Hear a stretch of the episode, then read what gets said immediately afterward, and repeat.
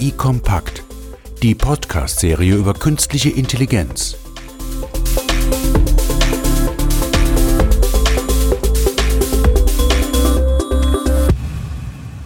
Ja, schönen guten Tag zur heutigen Ausgabe von KI Kompakt. Äh, mein Name ist Andreas Gödde und ich möchte mich heute äh, mit dem Thema Stadtentwicklung und dem Thema künstliche Intelligenz eben bei der Gestaltung der Stadt von morgen ähm, beschäftigen und habe hierzu einen spannenden Gast eingeladen, den Herrn Oberbürgermeister der Stadt Heidelberg, Prof. Professor Dr. Eckhard Würzner. Schönen guten Morgen, Herr Würzner. Schön, dass Sie da sind. Morgen, Herr Gödde. Freut mich auch, dass Sie Zeit haben. Ja, Sie sind ja sozusagen ähm, Deutschlands bekanntester Umweltbürgermeister, würde ich mal flapsig ähm, formulieren. Also das Thema Nachhaltigkeit, äh, wenn man sich Ihren Lebenslauf anguckt, zieht sich ja durch Ihr gesamtes, Ihr gesamten beruflichen ähm, Werdegang von der ähm, Dissertation über ähm, Umweltfachberater in der Stadt Heidelberg, Aufbau der Umweltbehörde und ähnliches. Ähm, aber nicht nur das, Sie sind auch national unterwegs im Deutschen Städterat mit genau dem Thema und auch europäisch und glaube ich auch jetzt in der ähm, UN als ähm, federführendes Gründungsmitglied, jetzt auch von der Stadt Heidelberg getrieben, dieses Städtenetzwerk eben zum Thema Nachhaltigkeit. Insofern spannendes Thema. Sie sind nicht Mitglied der Grünen, was man vermuten könnte, glaube ich, parteilos. Aber genau. umso spannender sozusagen, dass Sie das ähm, so vorantreiben. Ähm, man sagt ihnen auch nach, das fand ich auch spannend, ich weiß gar nicht mehr, wer es gesagt hat, dass sie sozusagen die Stadt wie, wie ein Unternehmen führen, also sozusagen CEO der Stadt Heidelberg ist, äh, sind.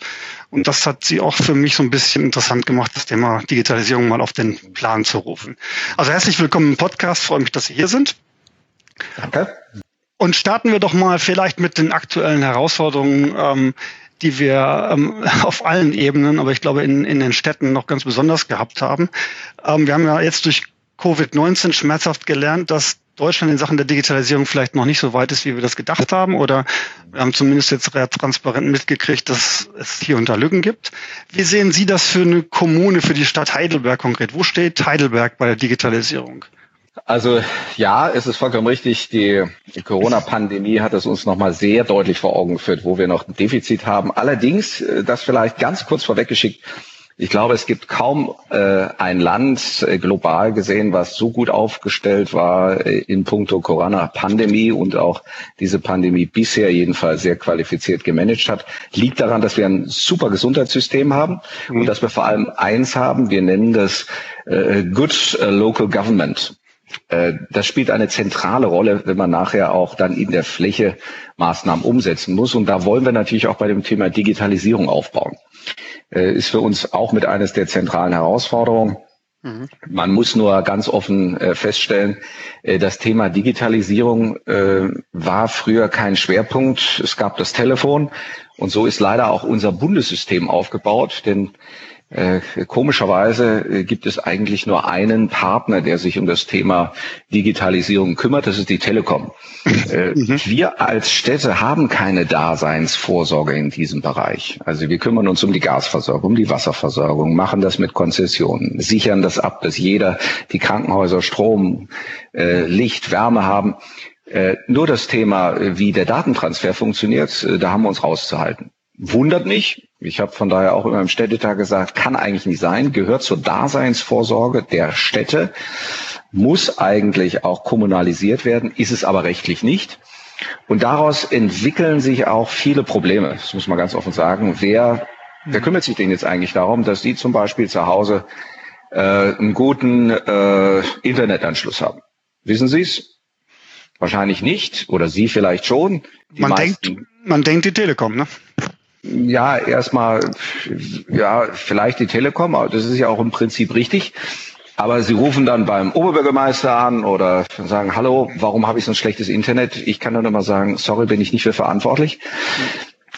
Und das hat dazu geführt, dass viele, auch die Telekom, sehr attraktive Gebiete, hoch verdichtet, gut erschlossen haben, den Rest aber nicht. Ja. Äh, und das führte auch dazu, dass wir in Deutschland ein nicht so gut ausgebautes System haben wie zum Teil in anderen Ländern.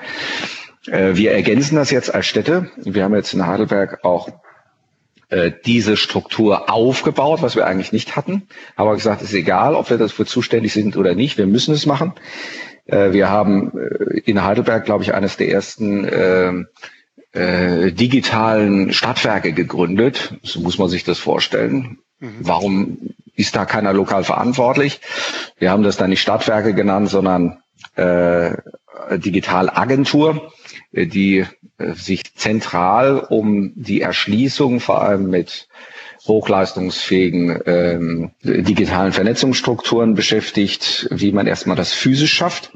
Und haben aber auch die Stadtverwaltung dann entsprechend umgeschaltet. Wir haben ein eigenes Amt für Digitales und Informationsverarbeitung gegründet, haben viele Städte noch gar nicht gemacht. Mhm. Wir haben Digitallotsen ausgebildet in jedem Amt, weil sie heutzutage wesentlich mehr Kompetenz brauchen, als nur eine Telefonanlage zu bedienen, sondern versuchen Sie mal eine Skype-Konferenz äh, auf den Weg zu bringen. Das haben jetzt sehr viele, äh, die im Homeoffice waren, das erste Mal erlebt. Wir auch in vielen Bereichen und das ist dann egal, welches Medium Sie nutzen, ob Sie Skype oder Meeting oder andere Formate der, ähm, der neuen Medienkommunikation nutzen. Wir sind da alle noch nicht da, wo wir sein sollten. Und das müssen Sie natürlich dann als Rollout-Modell auch in die Fläche bringen. Deswegen ein digitalen Lotsen-Netzwerk, wo alle Ämter schnellstens geschult werden, qualifizierte Mitarbeiter abstellen müssen, die dann äh, ausgebildet werden, um in jedem Fachbereich mit dieser Thematik gut umzugehen. Mhm. Haben, haben Sie aus Covid ein, ein Feld gesehen, wo Sie sagen, das habe ich vorher nicht so gesehen, da muss ich jetzt ordentlich Gas geben, dass wir da schneller sind? Also ist das, ist das eine neue Erkenntnis sozusagen, gediegen ja, also, im Sinne der Digitalisierung? Also bei uns, ehrlich gesagt, ist es so, dass wir äh, diese Herausforderungen schon gesehen haben. Wir sind noch viel zu weit im globalen Maßstab hinten dran. Mhm. Äh, wir brauchen wesentlich bessere digitale Infrastruktur, also das heißt die großen äh, Backbones, äh, ich sag mal die 380 kV-Leitung äh, im Strom würde man sagen. Wir brauchen aber natürlich auch dann die Kompetenz in der Fläche bei den Lehrerinnen und Lehrern, bei äh, den Verwaltungsmitarbeitern, äh, bei allen Behörden und auch bei der Bürgerschaft die mhm. natürlich auch mitgenommen werden muss. Da haben wir noch einiges zu tun. Deswegen hat äh, Corona uns das wie ein Spiegel vorgehalten. Ihr müsst jetzt, ihr könnt gar nicht physisch euch treffen. Mhm. Äh, das hat im Bereich der Digitalisierung einen gigantischen Schwung ausgelöst. Wir haben auch sehr viel mehr Geld in kürzester Zeit mobilisieren müssen, um überhaupt Homeoffice Arbeitsplätze physisch über Laptops, äh, Pads und sonstige Sachen überhaupt verfügbar zu machen. Mhm. Und gleichzeitig, das war für uns natürlich immer die Riesenherausforderung, einen beispielhaften Datenschutz auf höchstem Niveau äh, sicherzustellen. Denn äh, man kann vieles machen als Privater, wenn Sie das als öffentliche Hand machen. Und es laufen dann Daten äh, ins Netz, die nicht ins Netz gehören, äh, die vertraulich sind, äh, dann äh, kann das natürlich alles andere als lustig werden. Deswegen ist das ja. Thema Datenschutz für uns entscheidend. Ja, genau. Vielleicht, vielleicht gucken wir da auch mal eher auf den Content sozusagen der Digitalisierung. Also ich sage mal, die, die Grundvoraussetzung, die Infrastruktur ist natürlich ein Thema. Mhm. Ähm, ich glaube, die Skills und, und die, ähm, das Bewusstsein, also das habe ich jetzt persönlich auch gemerkt. Äh, ich meine, man selber ist vielleicht schon in dieser Welt, aber wenn ich einen Lehrer oder andere Eltern gucke, die sind nicht alle auf dem gleichen Stand. Also da, da gibt es großen Nachholbedarf. Den hat, der ist jetzt gerade im Thema Schule sehr transparent geworden. Ähm, wenn ja. man aber mal auf das Thema künstliche Intelligenz so ein bisschen spricht, also das, was ich mhm. quasi ja auf Basis dieser Infrastruktur machen kann, mhm. ähm, das Thema Daten, Datenschutz haben Sie schon mhm. genannt. Ähm, wie, wie schätzen Sie künstliche Intelligenz jetzt gerade in Ihrem ähm, Metier für die Entwicklung der Stadt ein? Glauben Sie, dass es ein, ein Problemlöser für viele Themen sein kann oder ist das nur ein, ein, Hype, dass wir noch gar nicht so weit sind? Wie schätzen Sie das jetzt für Heidelberg oder für sich auch persönlich ein? Also äh, das Erste, was man sagen muss, es ist unglaublich äh, vereinfachend in vielen Fällen, das heißt auch beschleunigend und äh, damit als Dienstleister für uns als Stadtverwaltung auch ein ganz wichtiges Tool, dass die Bürgerinnen und Bürger schneller das bekommen, was sie wollen. Nehmen wir mal das Beispiel äh, künstliche Intelligenz beim Thema Corona. Mhm. Äh, sie rufen an, ist meine Kita jetzt geschlossen oder nicht? Mhm. Ja, wo rufen Sie an? Jetzt stellen Sie sich vor, Sie wissen freitags abends um 22 Uhr, dass am Montag in der Stadt die Kitas geschlossen haben, in der Stadt nicht. So, Sie rufen als Bürger an bei Rathaus und zwar jetzt nicht einer, mhm. sondern Zehntausende mhm. äh, von Eltern, die verunsichert sind, äh, rufen gleichzeitig an. Es ist eine Situation, die Sie eigentlich mit normalen Mitarbeitern, Bürgertelefonen nicht managen können.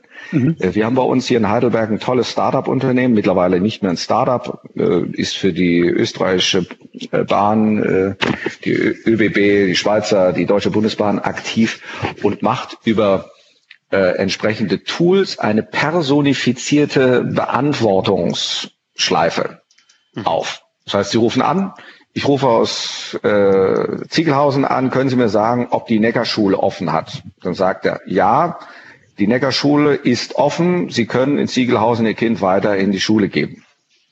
Mhm. Das ist die Antwort. Also Sie mhm. sind super happy. Es war aber eigentlich nur ein Computer, der mhm. Ihnen eine Antwort gegeben hat, weil wir die Liste der Schulen, die geöffnet sind oder die Kitas, die geöffnet sind, hinterlegt haben. Mehr haben wir gar nicht gemacht. Das andere war ein Sprachmodul, mhm. was sogar noch auf Kurpfälzisch antwortet, kann auch auf, kann auch auf Schweizerdeutsch äh, antworten oder in Englisch oder okay. in Französisch oder in welcher Sprache auch immer. Und damit haben sie eine Bandbreite, die sie sonst niemals hätten. Also wir hatten zum Teil an einem Tag fünf, sechstausend Anrufe, die wir alle parallel beantworten konnten.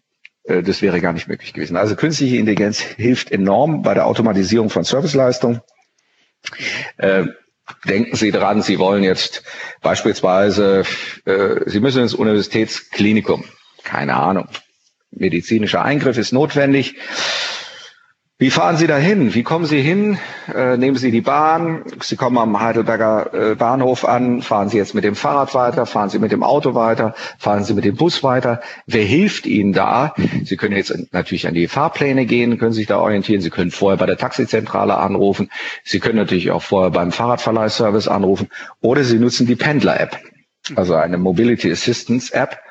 Äh, Sie geben ein, wo Sie hinwollen und diese App kontaktiert sofort all die Partner, die Sie auf der Strecke brauchen. Das heißt, Sie kommen von der Bahn, Ihr Ticket wird abgerechnet, äh, Sie kriegen den Hinweis, äh, gehen Sie direkt äh, zur RNV, steigen Sie in die Buslinie XY ein, steigen Sie dort aus und nehmen Sie das Mietfahrrad. Sie haben drei Serviceanbieter, ist alles abgerechnet und Sie nutzen das umweltfreundlich und sind super happy. Mhm. für diese Dienstleistung. Es wäre viel zu aufwendig, das im Einzelnen zu machen, mit 10, 15 Apps. Sie haben das in einer App, zum Beispiel. Mhm. Äh, und in vielen anderen Bereichen ist das natürlich genau das Gleiche, äh, wo wir mit dieser KI vor allem die Dienstleistung dramatisch verbessern können. Mhm. Also Sie, Sie, Sie packen sozusagen in Ihre normalen Prozesse, um besser skalieren zu können, um besseren Service geben zu können oder halt einfach Bandbreiten abfacken fackeln zu können, sozusagen. Genau. Das ist so der, der Weg, ja. Genau. Oder Sie wollen, Sie wollen ein Wohnhaus errichten in einem Gebiet, was Sie jetzt nicht kennen, weil Sie von auswärts kommen. Dann mhm. gehen Sie bei uns bisher auf äh, die Internetseite, klicken sich durch Stadtplan, Bebauungsplan, wissen sofort, was ein Bebauungsplan zulässig ist äh, was ist auf dem Grundstück, was Sie vielleicht kaufen wollen, möglich. Sie brauchen bei uns gar nicht anrufen. Sie finden alle Informationen dort. Wenn Sie jetzt auf das Grundstück gehen und das Grundstück anklicken, dann kriegen Sie über unser GIS-System die automatische Ankunft, Auskunft. Achtung, äh, da geht ein großer Abwasserkanal durch da sollten sie nicht an der Stelle buddeln, sonst wird es zu teuer. Aha, okay, muss ich darauf achten. Und da oben ist noch ein Naturschutzgebiet, äh, ein Teil vom Grundstück, was ich gar nicht nutzen kann. Sie haben eigentlich alle Grundinformationen und können dann über eine ergänzende Tool auch noch tiefer gehen. Äh, und das ist genau das, was die Bevölkerung eigentlich will.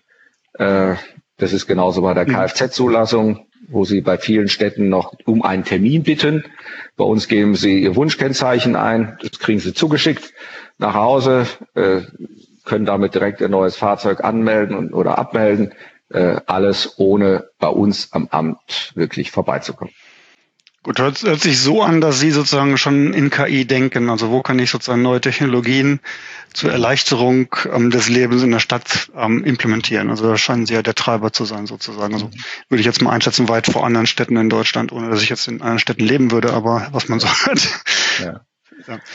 Ähm, Sie sind ja, ich hatte es ja im Intro so ein bisschen erwähnt, Sie stehen ja auch für, für Nachhaltigkeit, Klima, Umweltpolitik. Ich, ich sag mal, seit vielen, vielen Jahren, seit Sie Oberbürgermeister sind, treiben Sie das voran. Wie sehen Sie die Verknüpfung von eben Klimapolitik, Nachhaltigkeit zum Thema KI, Digitalisierung? Haben Sie da schon Projekte, die, die ähm, vielleicht auch in, in Richtung aktueller Bauprojekte, Bahnstadt, Patrick Henry Village geguckt? Ähm, wo, wo, wo, wo, wo treiben Sie das?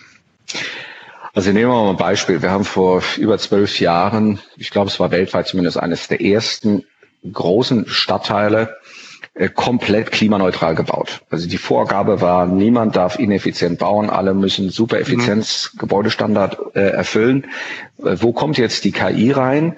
Indem ich heute in der Lage bin, über den Energieversorger, der bei uns kommunal ist, also eigene Stadtwerke, äh, den Energieverbrauch in den Liegenschaften mitsteuern zu können. Mhm. Äh, jetzt will das natürlich nicht jeder, äh, dass ich ihm den Strom runterregel.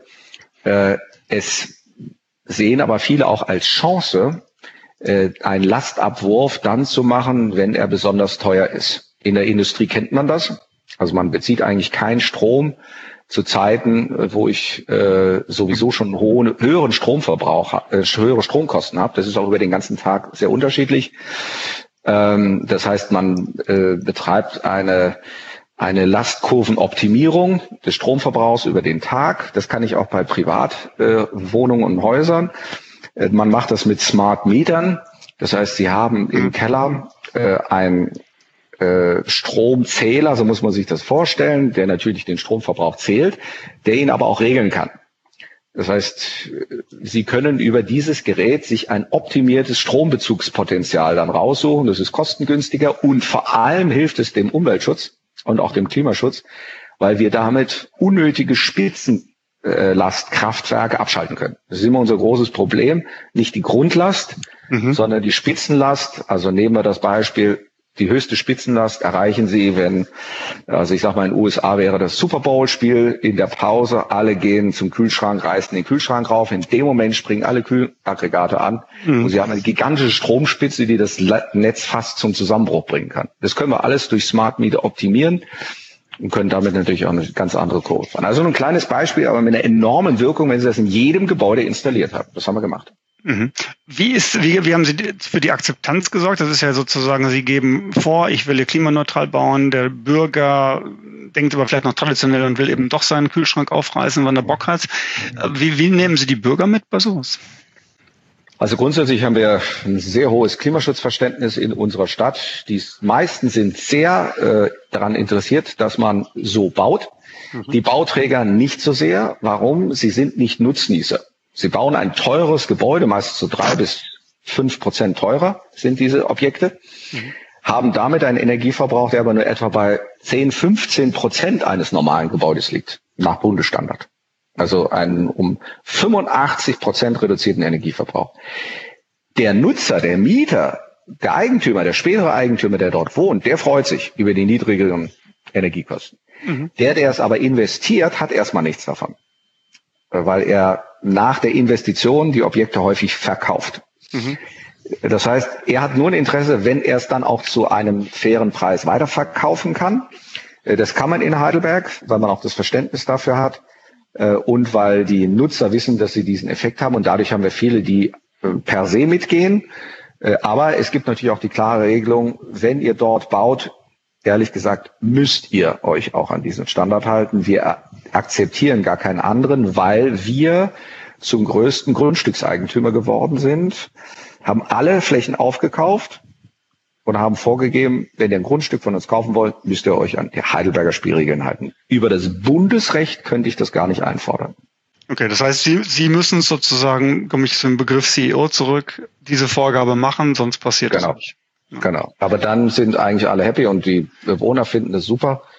Ja. Äh, Sie müssen sich vorstellen, Sie können damit nachweisen, auch mit der Bahnstadt haben wir nachgewiesen, dass globales Wachstum möglich ist, ohne einen negativen Klimaeffekt zu erzielen. Bei der bei PHV, ein neuer Stadtteil, den wir jetzt bauen, ja. brauchen wir sogar einen Plus-Energie-Stadtteil machen. Das heißt, dort wird mehr Energie produziert, als äh, verbraucht wird.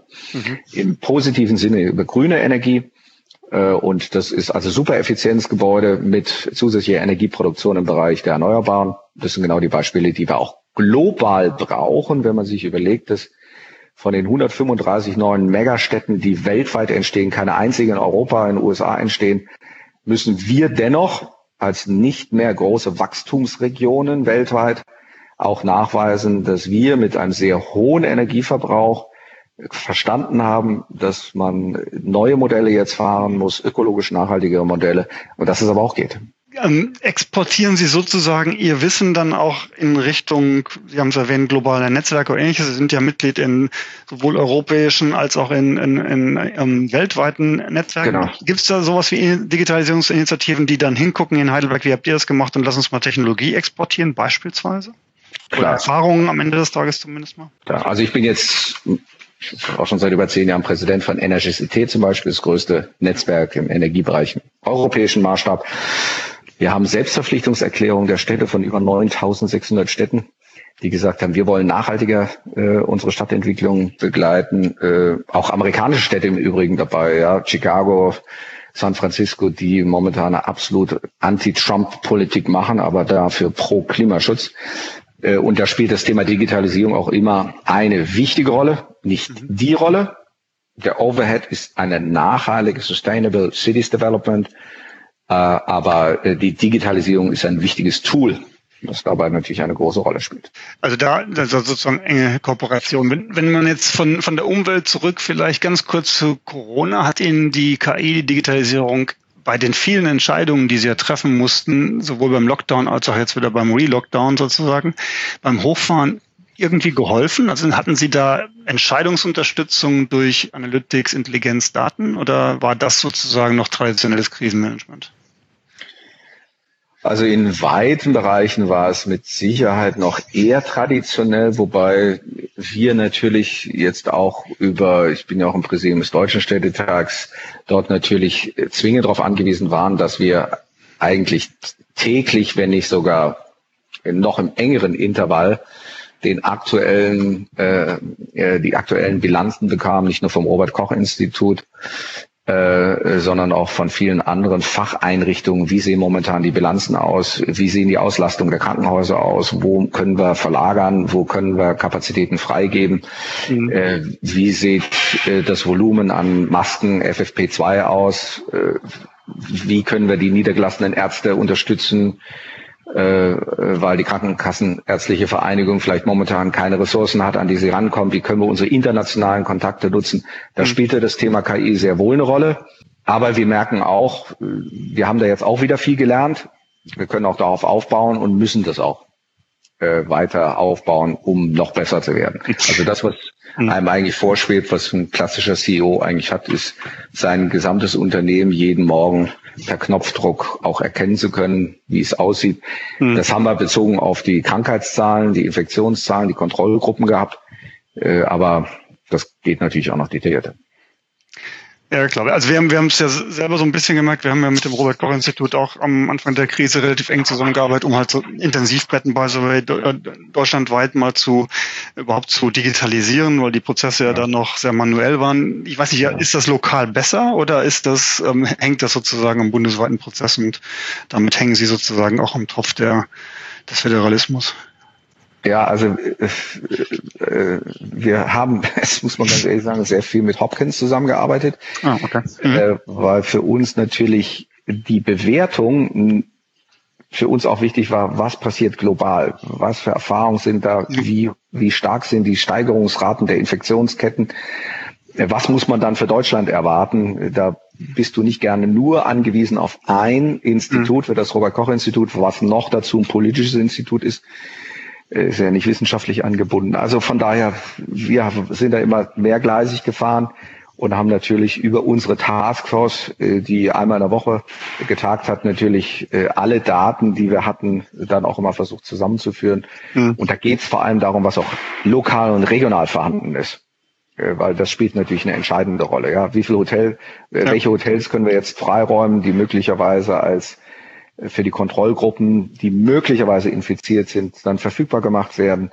Äh, wie viele Betten haben wir? Was machen wir mit Obdachlosen? Wo können wir dort Kapazitäten schaffen? Wie viel Kapazitäten? Das ist viel äh, Kommunikation auch über den Datenfluss. Kurz das Thema Digitalisierung, KI in, in, in, in genereller Thematik angucke, mhm. das ist ja, hat ja viel mit Change Management zu tun. Also wie Sie ja mhm. gesagt haben, wenn ich nicht von oben vorgebe, äh, ich will klimaneutrale Stadtteile bauen, dann passiert da nichts was ist vonnöten, um Menschen mitzunehmen? Also sowohl innerhalb von Ihrem Unternehmen, sage ich jetzt mal, als der Behörde oder der Verwaltung, als auch eben zum Beispiel Startups an Land zu ziehen, die Wirtschaft davon zu überzeugen, ähm, ich sage jetzt mal Bau, Bauträger zu überzeugen. Was, was ist, was würden Sie ähm, anderen Unternehmen empfehlen? Was muss man tun, damit man diesen, diesen Stein ins Rollen bringt? Also ich glaube, das Wichtigste ist, dass man gar nicht über Digitalisierung oder äh, KI redet, sondern wie können unsere Dienstleistungen und Produkte besser werden.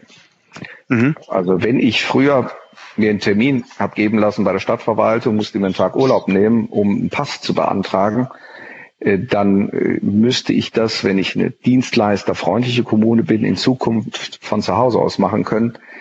Ähm, mach mir selbst mit meinem iPhone ein Foto, schick das rüber, es wird hochgeladen äh, und einen Tag später kriege ich meinen Personalausweis und vielleicht eine Rechnung. Okay. Mhm. Das ist äh, eine optimierte Dienstleistung.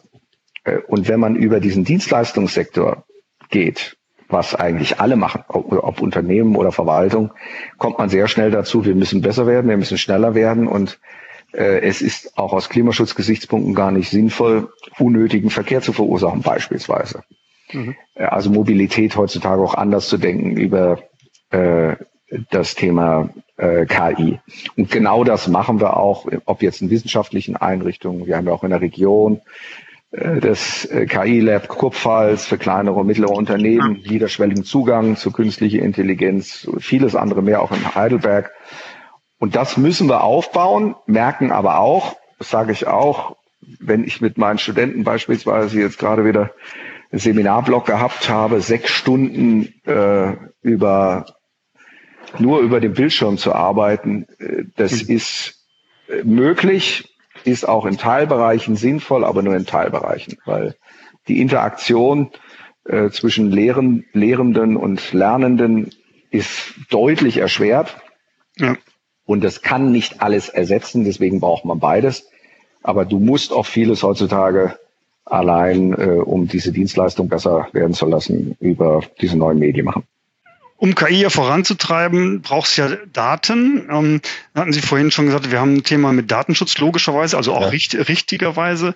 Haben Sie sowas wie eine Datenstrategie, einen Datenbeauftragten, eine Open Data Strategie, um vielleicht auch Startups mehr ähm, solche Services generieren zu lassen? Haben Sie dann eine Strategie her? Ja. Ja, also wir haben uns ehrlich gesagt auch, wir, wir holen uns dann einfach auch die Leute. Wir haben jemand, der uns beraten hat, Open Data, was äh, Kommunen machen könnte. Heute arbeitet er für uns. Also sie müssen einfach auch Kompetenzen aufbauen, die ja. sie so nicht haben. Eine klassische mhm. Verwaltung hat diese Kompetenz nicht. Mhm. Äh, Open Data ist gut. Äh, jetzt muss man allerdings auch aufpassen, äh, wie weit wir gehen mit diesen Open Data. Also sie haben gewisse Daten, die sie gar nicht open gestalten dürfen. Klar äh, die personifiziert sind, die vertraulich sind. Äh, und da den Schnitt zu finden, ist wichtig äh, und auch eine Verwaltung mitzunehmen, äh, zu vermitteln. Auch das ist eine Dienstleistung, die wichtig ist, eine Dienstleistung für die Bürgerinnen und Bürger und für Unternehmen. Äh, und äh, je mehr das machen, desto besser äh, können wir eigentlich auch unser Wirtschaftsleben auch nachhaltiger orientieren und strukturieren. Und das versuchen wir, haben deswegen auch äh, Open Data Prozess vor vier Jahren gestartet und viele unserer Informationen heute schon auf Plattformen, die wir früher noch gar nicht für möglich gehalten haben. Ja, sehr spannend. Ähm, vielleicht zum Schluss äh, die Wünsche dir was Frage so ein bisschen. Sie ja. sind sehr eigenständig, was was jetzt hier Ihr Unternehmen Heidelberg angeht. Was mhm. wünschen Sie sich von der ähm, Landes- respektive Bundesregierung? Wie könnte man genau dieses Thema Umwelt kombiniert mit Digitalisierung, also wie gestalte ich eine Stadt der Zukunft, ähm, ja auch ähm, für for, for the good sake sozusagen. Wie, wie, was würden Sie sich wünschen? Was könnte da mehr passieren? Ganz konkret. Also, was ich mir wünschen würde, ist, äh, das ist gut. Also ich glaube, die Kommunen äh, oder auch Landkreise sind meistens schon recht gut aufgestellt. Wir haben viele Erfahrungen, viele positive Erfahrungen.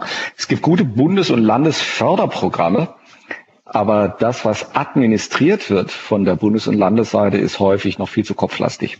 Mhm. Äh, es ist halt, es sind halt neue Systeme, die nicht top-down geführt werden können. Äh, die brauchen zwar eine Unterstützung top-down, aber die müssen eigentlich als Bottom-up-Modelle entwickelt werden. Und nur wenn sie die Begeisterung in der Fläche schaffen, äh, werden auch, ich sage jetzt mal, diese Programme so gefüttert, wie man sie für notwendig erachtet. Nehmen wir mal Patienten äh, Dateien und Akten. Klar, es ist super, wenn der Patient ins Krankenhaus geht. Das Krankenhaus weiß bereits, was der für eine Vorerkrankung hat, weiß, welche Allergien er beispielsweise hat, gegen was er nicht gespritzt werden dürfte. Nach dem Krankenhaus geht man zum niedergelassenen Arzt, der hat schon alle Röntgenbilder, braucht nicht alles zwei, dreimal gemacht werden, kennt schon die Vorbefunde vom Krankenhaus, so hat man eine super Systemkette, geht aber alles nicht momentan, mhm.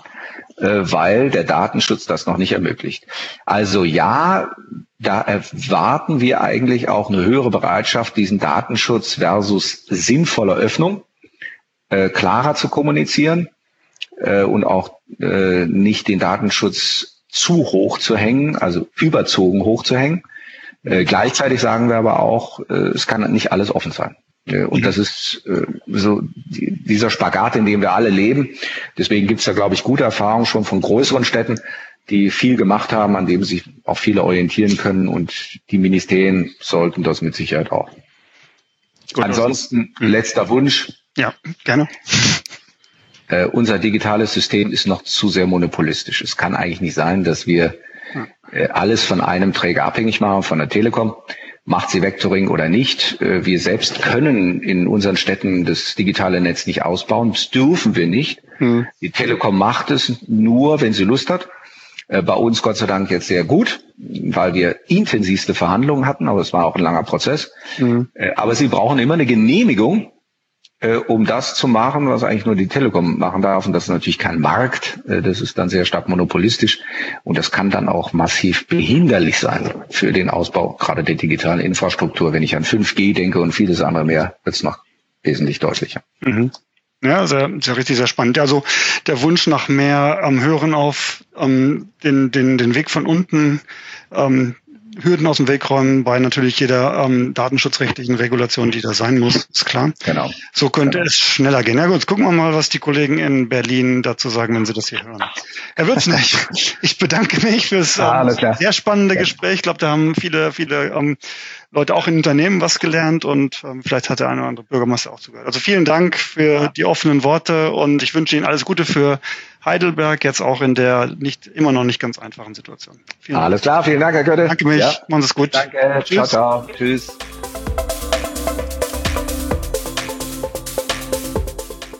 Weitere Informationen zu künstlicher Intelligenz finden Sie im Web unter www.sas.de-ki-kompakt-podcast.